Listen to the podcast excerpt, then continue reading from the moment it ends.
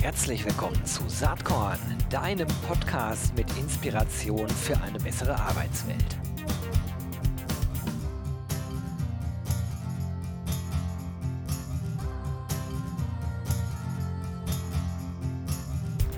Hallo und herzlich willkommen zum Saatkorn Podcast, auf den ich mich heute total freue. Ich habe hier nämlich ein rotes Buch in der Hand. Äh, da steht der Titel Die große Arbeiterlosigkeit drauf. Und jetzt wisst ihr auch alle schon, mit wem ich heute spreche.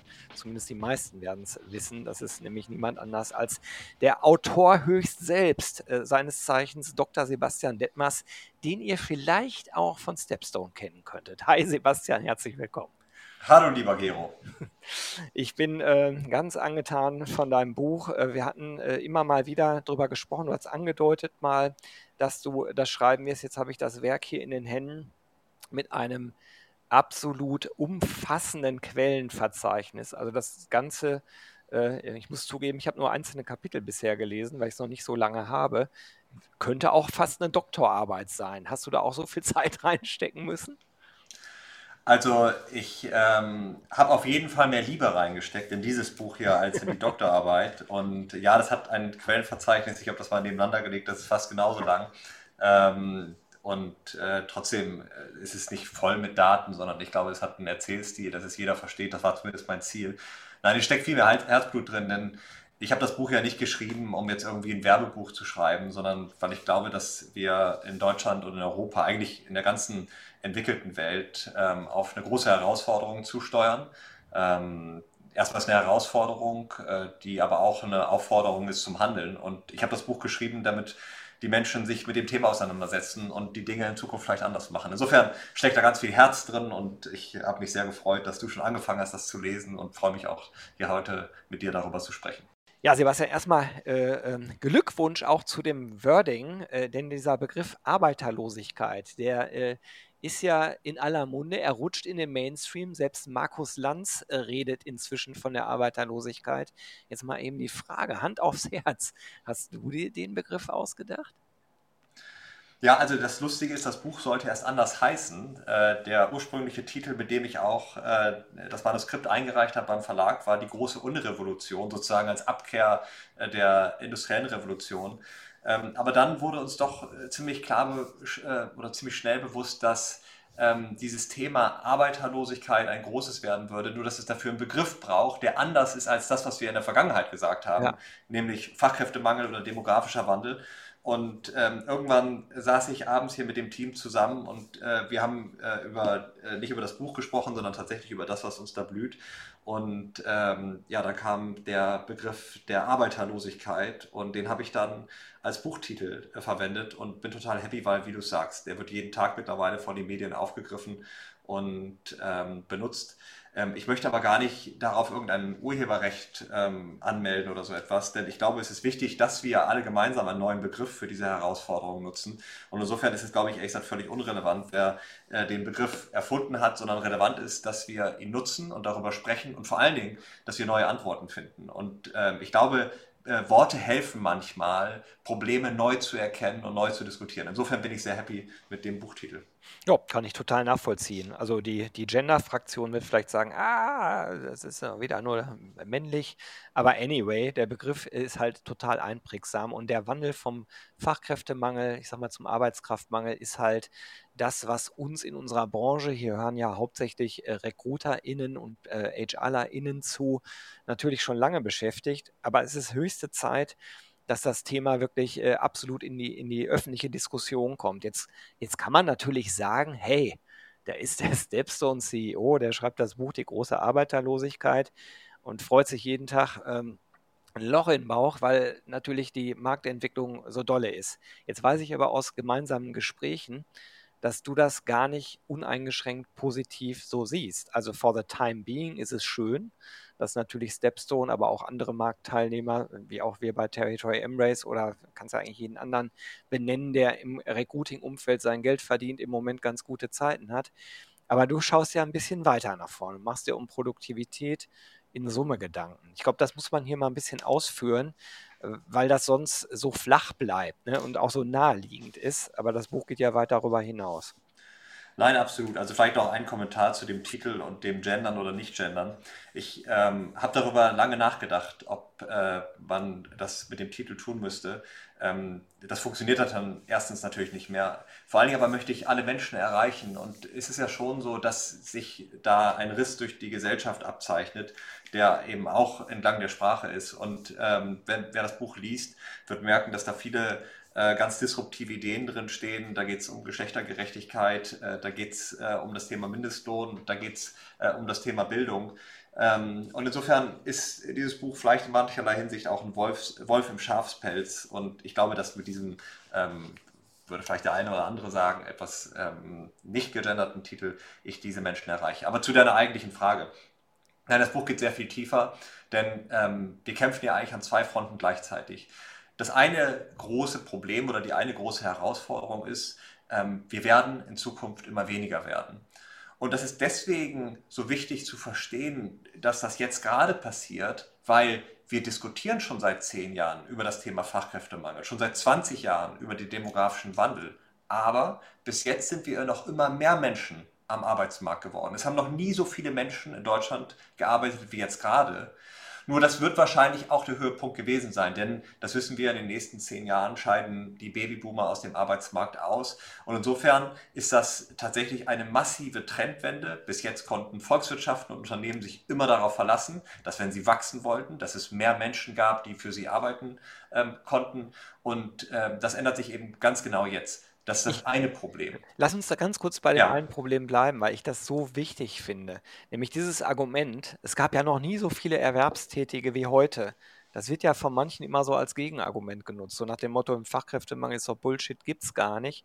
Äh, die Situation war noch nie so gut wie jetzt. Aber das ist natürlich auch irgendwie, wie soll ich sagen, eine, eine Wahrheit, die nicht der Realität in den meisten Unternehmen halt entspricht. Jetzt kann man sagen, ja, die Unternehmen müssen sich anders aufstellen, anders mit den Themen umgehen, aber das ist ja die Schlussfolgerung aus dem Ganzen. Und ich glaube, dass es wirklich wichtig ist, nach vorne zu schauen, damit man vielleicht auch als Unternehmer, als Unternehmerin nicht der Illusion unterliegt, das ist vielleicht gerade mal das Thema der Saison äh, äh, ne, mit der Arbeiterlosigkeit, sondern das ist halt was, was jetzt erst losgeht.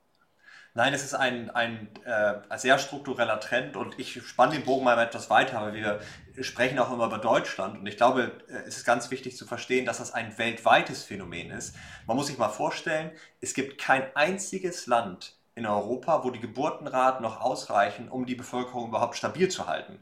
Also Frauen brauchten im Durchschnitt ähm, 2,1 Kinder, um die Bevölkerung stabil zu halten. Spitzenreiter aktuell ist Frankreich, da haben wir eine Geburtenrate von 1,8 Kindern und ganz hinten liegen Länder wie zum Beispiel Italien oder Spanien, wo die Geburtenrate nur noch bei 1,2 Kindern pro Frau liegt. Und das ist in Europa so, das ist auch in den USA und England so, da liegt die Geburtenrate so bei 1,6 Kindern und es ist auch in China so. In China haben die Menschen zuletzt nur noch 1,15 äh, Kinder bekommen. Und insofern lässt sich jetzt schon abschätzen, dass auch die chinesische Bevölkerung massiv schrumpfen wird. Und jetzt gebe ich mal so einen langfristigen Ausblick. Bis Ende dieses Jahrhunderts wird China mindestens die Hälfte seiner Bevölkerung verlieren. Das muss man sich mal vorstellen. Heute 1,4 Milliarden dann nur noch 700 Millionen. Genauso geht es auch Ländern wie eben Spanien, Italien, Griechenland, Portugal. Deutschland durch Migration trifft es etwas weniger hart, aber immerhin äh, scheiden 20 Prozent der Menschen, oder werden wir 20 Prozent weniger sein, 30 Prozent weniger Erwerbsbevölkerung. Also es ist ein massiver globaler Trend und dem müssen wir uns stellen. Und warum ist es so wichtig, dass wir eben verstehen, dass es kein deutscher Trend ist, sondern ein globaler Trend? weil auch die alten Rezepte nicht mehr zwingend alle funktionieren. Da sagen wir, dann sollen mehr Menschen zum Beispiel aus Polen oder Rumänien nach Deutschland kommen. Aber auch diese zwei Länder werden 60 Prozent ihrer Bevölkerung bis Ende des Jahrhunderts verlieren. Und insofern versiegen diese wichtigen Quellen, aus denen Menschen bisher nach Deutschland gekommen sind. Absolut. Ich hatte dich eben unterbrochen. Also das war der eine Aspekt. Du wolltest aber noch einen zweiten benennen. Ne? Genau, also wenn wir weniger Menschen werden, wenn ähm, die Volkswirtschaft weiter wachsen soll, wenn Unternehmen weiter wachsen sollen, wenn wir vor allen Dingen ein ja immer größer werdendes Sozialsystem, ein immer größeres Rentensystem finanzieren wollen, dann müssen wir uns eine Frage stellen, nämlich, wie schaffen wir eigentlich mit weniger Menschen mehr? Also, ganz einfache Frage und äh, etwas theoretischer ausgedrückt ist das, wie steigern wir die Produktivität? Also wie schaffen wir es, dass jeder Einzelne am Ende des Tages mehr Umsatz erwirtschaftet oder mehr Output erzeugt? Und da kommen wir zu, der, zu dem zweiten Phänomen, was ähm, Productivity Puzzle beschrieben wird oder Produktivitätsparadoxon. Wir werden nicht mehr produktiver.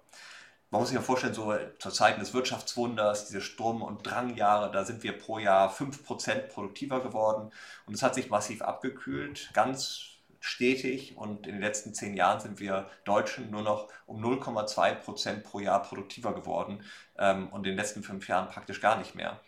Und das ist natürlich eine große Herausforderung, denn wenn wir weniger werden und nicht produktiver werden, bedeutet das im Grunde genommen nichts anderes, als dass die Wirtschaft nicht mehr wächst, sondern schrumpft.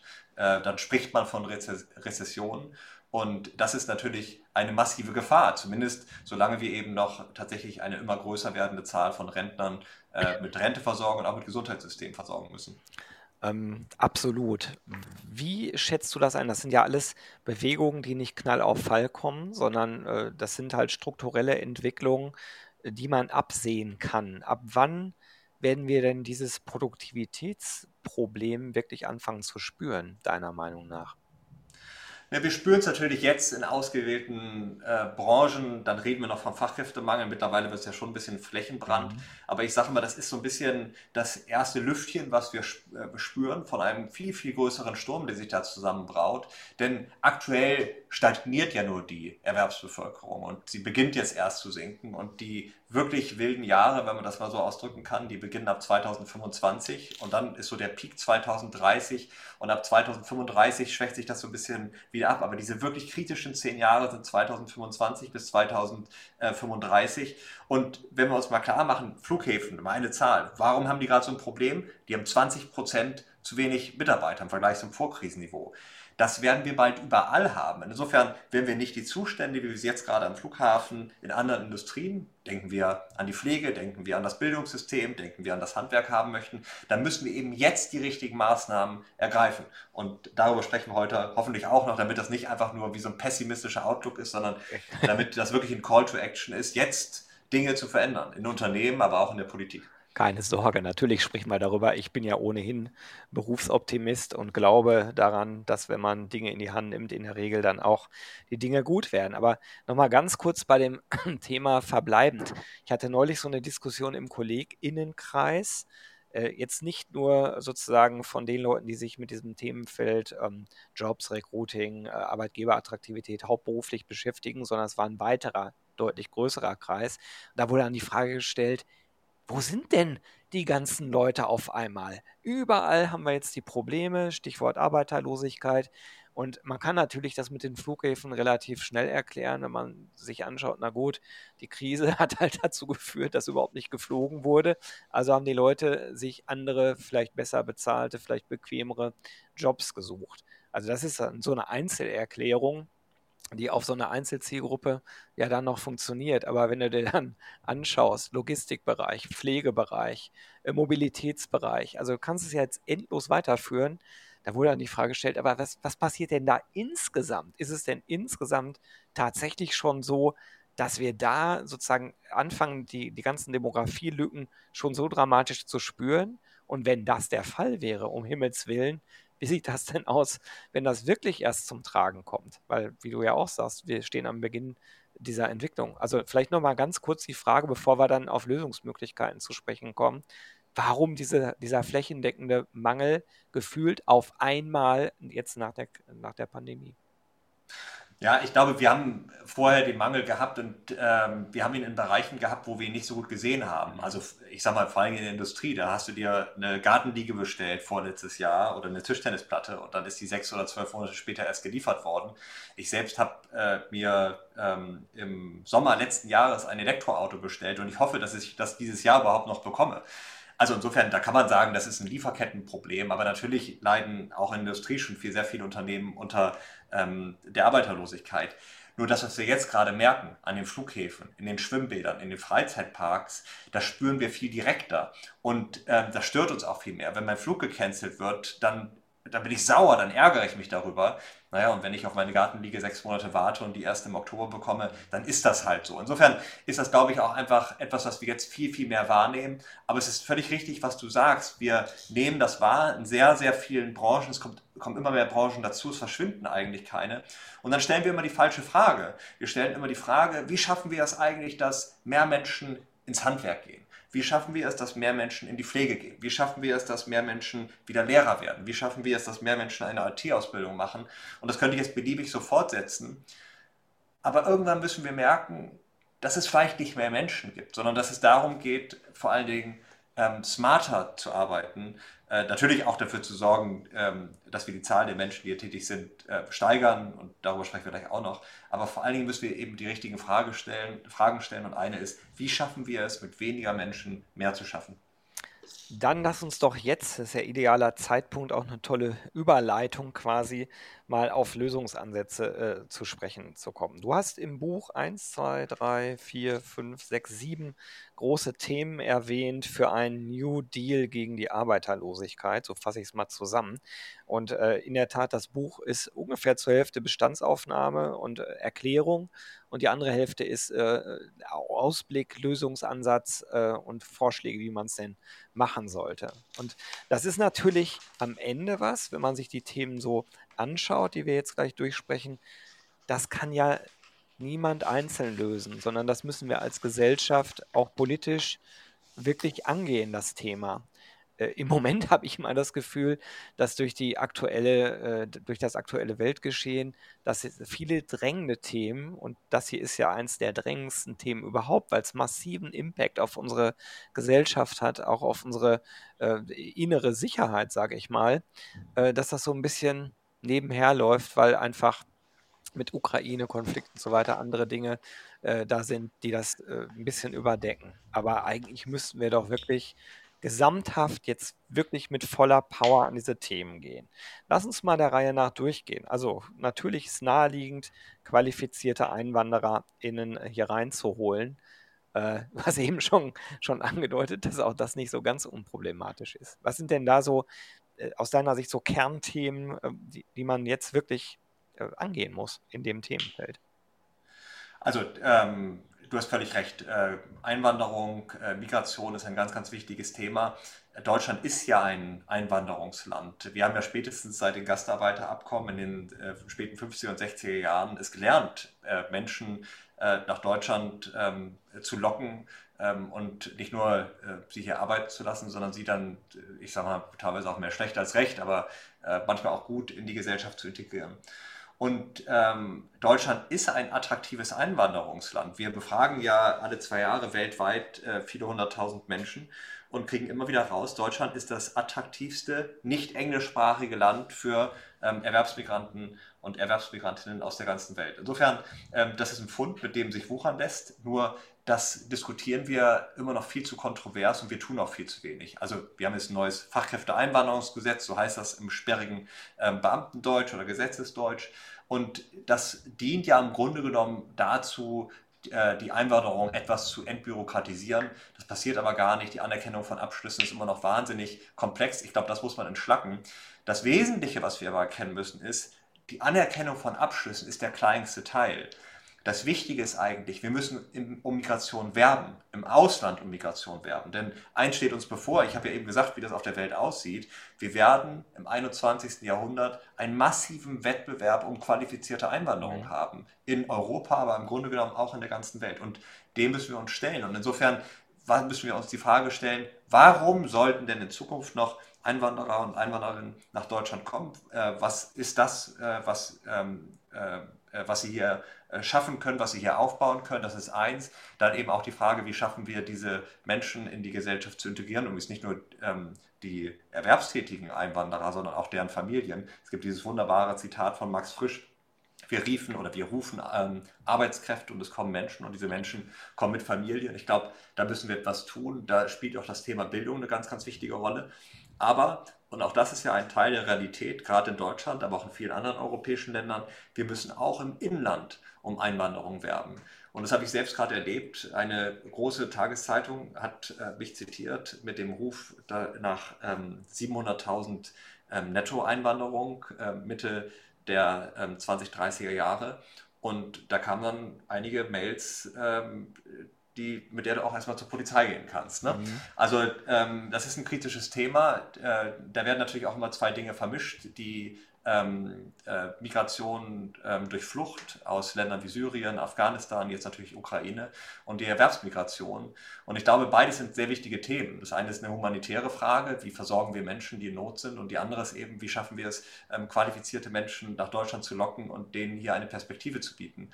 Ähm, nur ähm, diese Diskussion ist hochgradig politisch, sehr emotional, spüre ich jetzt gerade am eigenen Leib.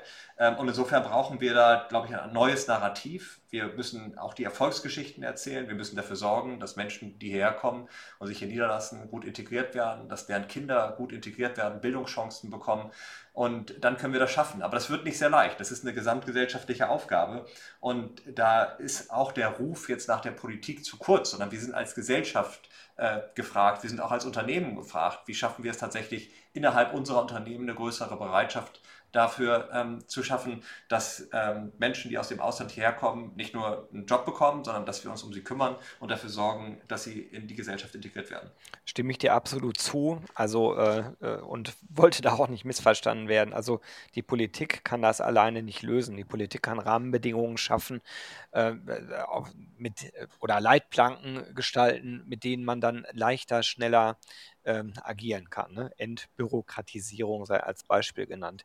Ähm, du hast gerade schon ein paar Dinge angesprochen, die sehr deutlich machen, wie vernetzt die Thematik halt auch ist. Ne? Also Du hast schon Bildung angesprochen und du hast, ohne das Wort äh, zu benennen, auch Diversität bereits angesprochen.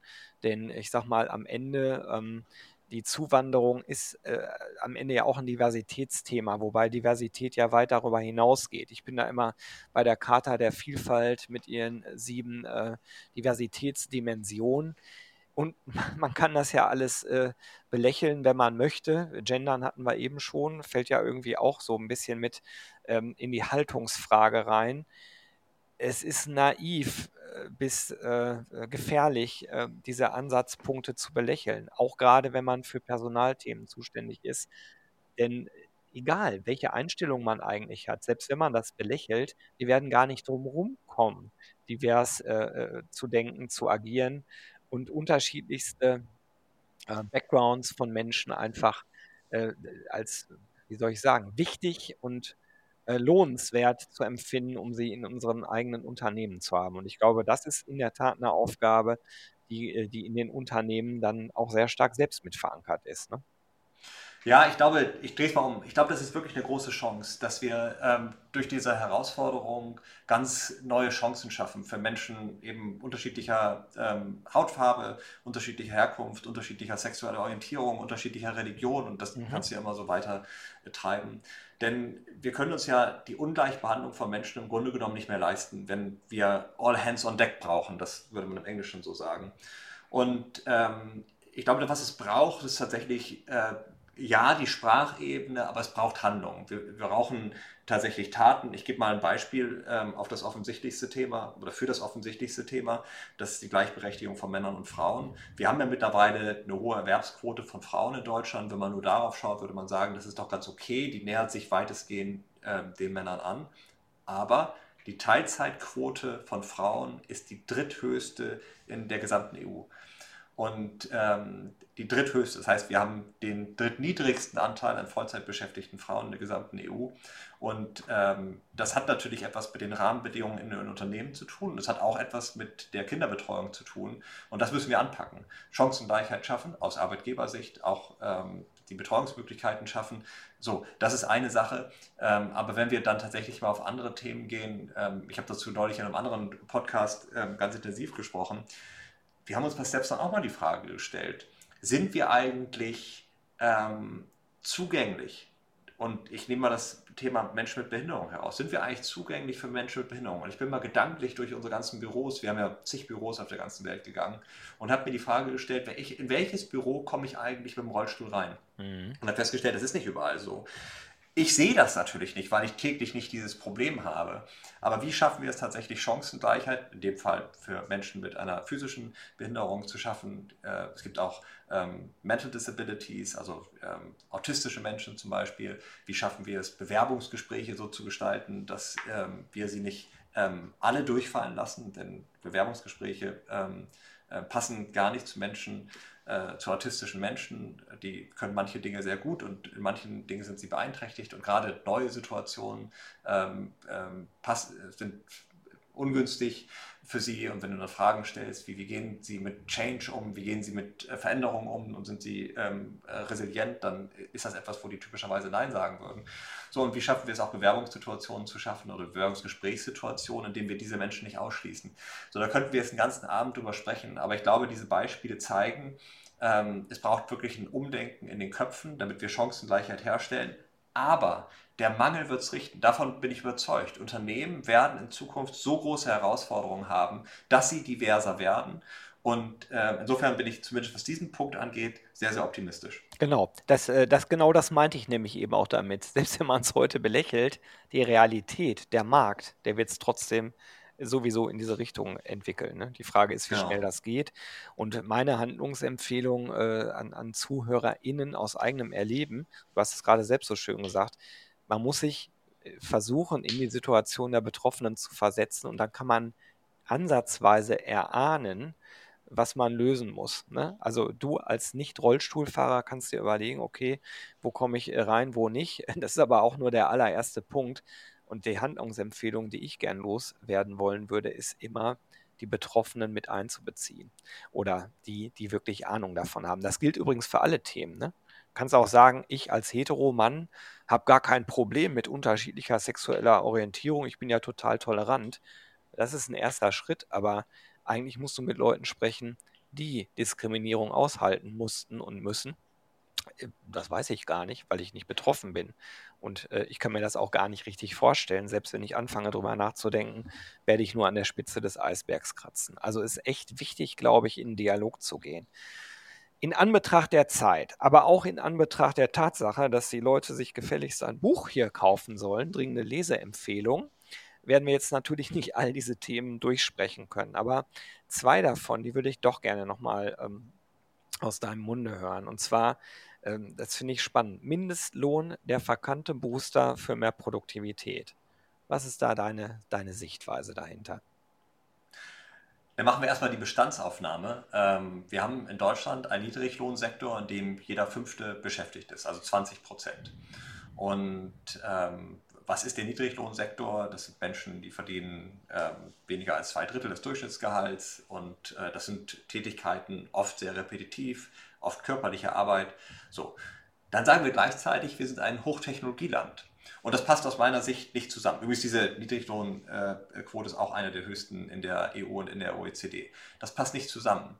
Der Fortschritt der letzten Jahre, der Wohlstand, den wir geschaffen haben, hat ja auch etwas damit zu tun, dass wir permanent Arbeit aufgewertet haben, dass wir Bildung aufgewertet haben und ähm, Jobs anspruchsvoller gemacht haben und natürlich auch die Menschen dafür besser ausgebildet haben.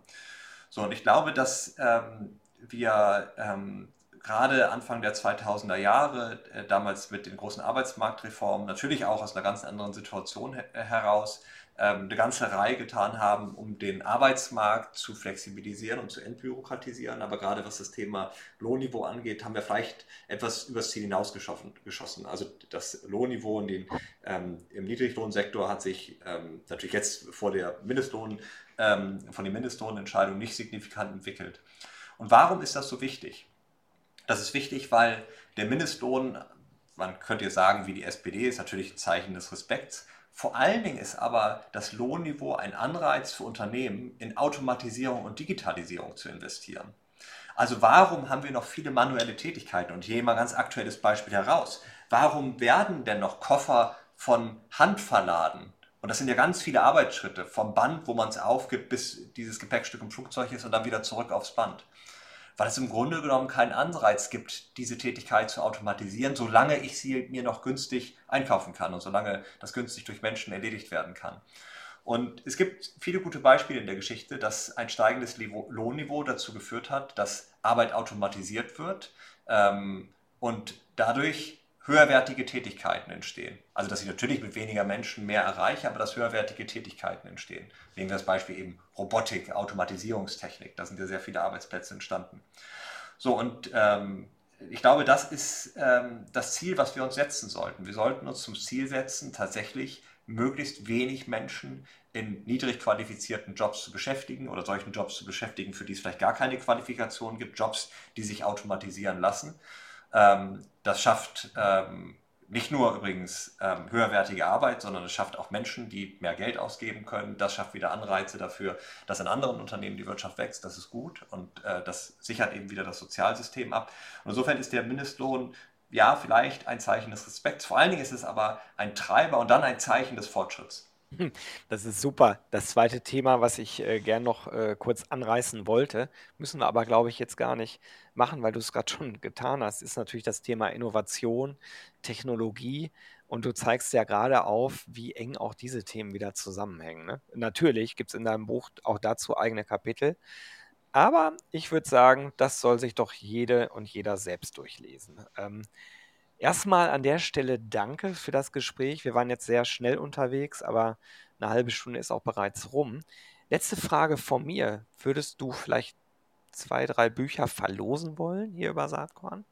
Sehr gerne. Gero, mache ich gerne. Und äh, diejenigen, äh, die dieses Buch gewinnen, den schreibe ich gerne auch eine kleine Widmung rein, sodass sie dann wirklich ein ganz einzigartiges Exemplar in den Händen halten großartig. Da sage ich erstmal äh, Danke, auch schon stellvertretend für die drei GewinnerInnen. Also, wer das Buch Die große Arbeiterlosigkeit von Sebastian Detmers gewinnen möchte, der schreibt bitte eine E-Mail an gewinne.saatkorn.com mit dem Betreff Arbeiterlosigkeit.